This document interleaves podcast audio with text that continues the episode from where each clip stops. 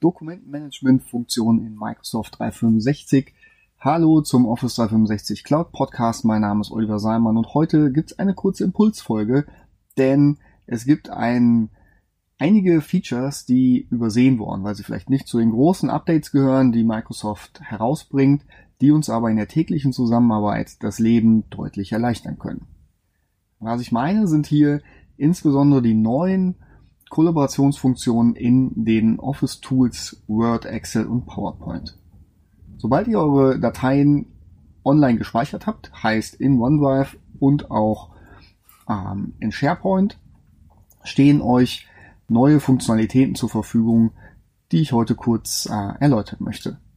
Ich fange an mit dem Autosave, eine, wie ich finde, sehr hilfreiche Funktion, um das, was in der Vergangenheit häufig passiert ist, man hat vergessen zu speichern oder der Rechner ist aus irgendeinem Grund ähm, eingefroren.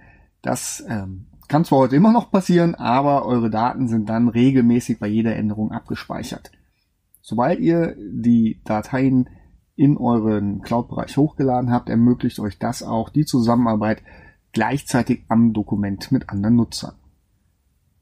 Was ich sehr spannend finde, ist, dass Microsoft die Kommentarfunktion deutlich ähm, erweitert hat. Sobald ihr heute über äh, Menschen oder aus dem Adressbuch einen Namen einfügt in den Kommentar, erstellt Word direkt einen Share-Link auf den Bereich und gibt dem User auch Berechtigung, das Dokument zu bearbeiten. Das heißt, in eurem OneDrive könnt ihr jetzt direkt eure Kollegen einladen, mit euch am Dokument zu arbeiten und müsst nicht das Dokument erst erstellen und dann entweder in OneDrive teilen oder äh, noch schlimmer per Mail durch die Gegend schicken.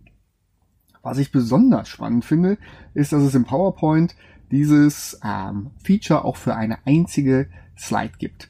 Das heißt, ihr könnt aus einem großen Slide Deck könnt ihr euch genau eine Seite rauspicken und die teilen. Das heißt, ähm, wenn ihr zu einer speziellen Folie Feedback von einzelnen Personen ähm, braucht, dann könnt ihr diesen Link erstellen und der Kollege sieht auch nur den Inhalt dieser einen, einen Folie.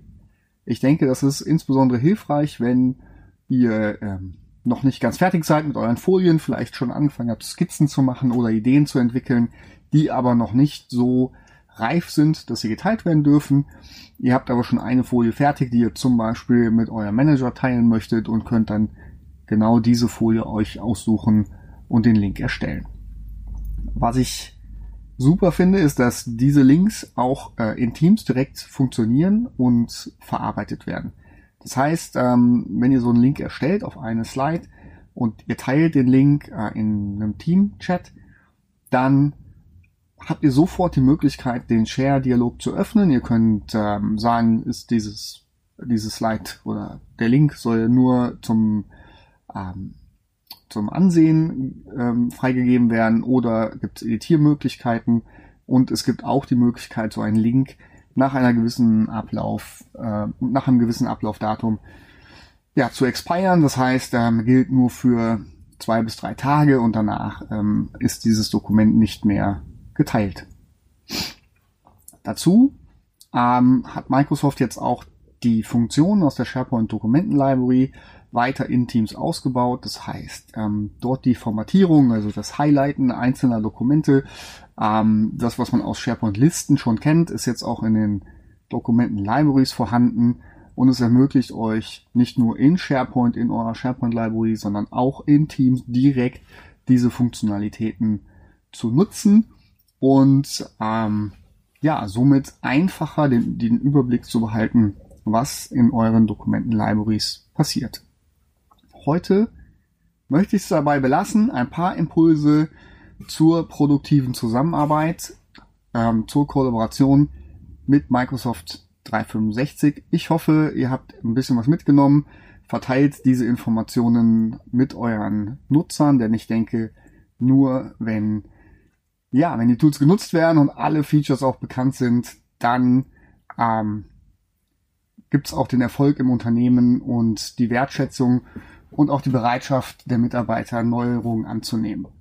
Wenn ihr dabei Unterstützung benötigt, wie Änderungen im Unternehmen kommuniziert werden können und wie ihr auf dem Laufenden bleibt, dann meldet euch über LinkedIn oder über meine Seite seiman-consulting.de. Bis zum nächsten Mal.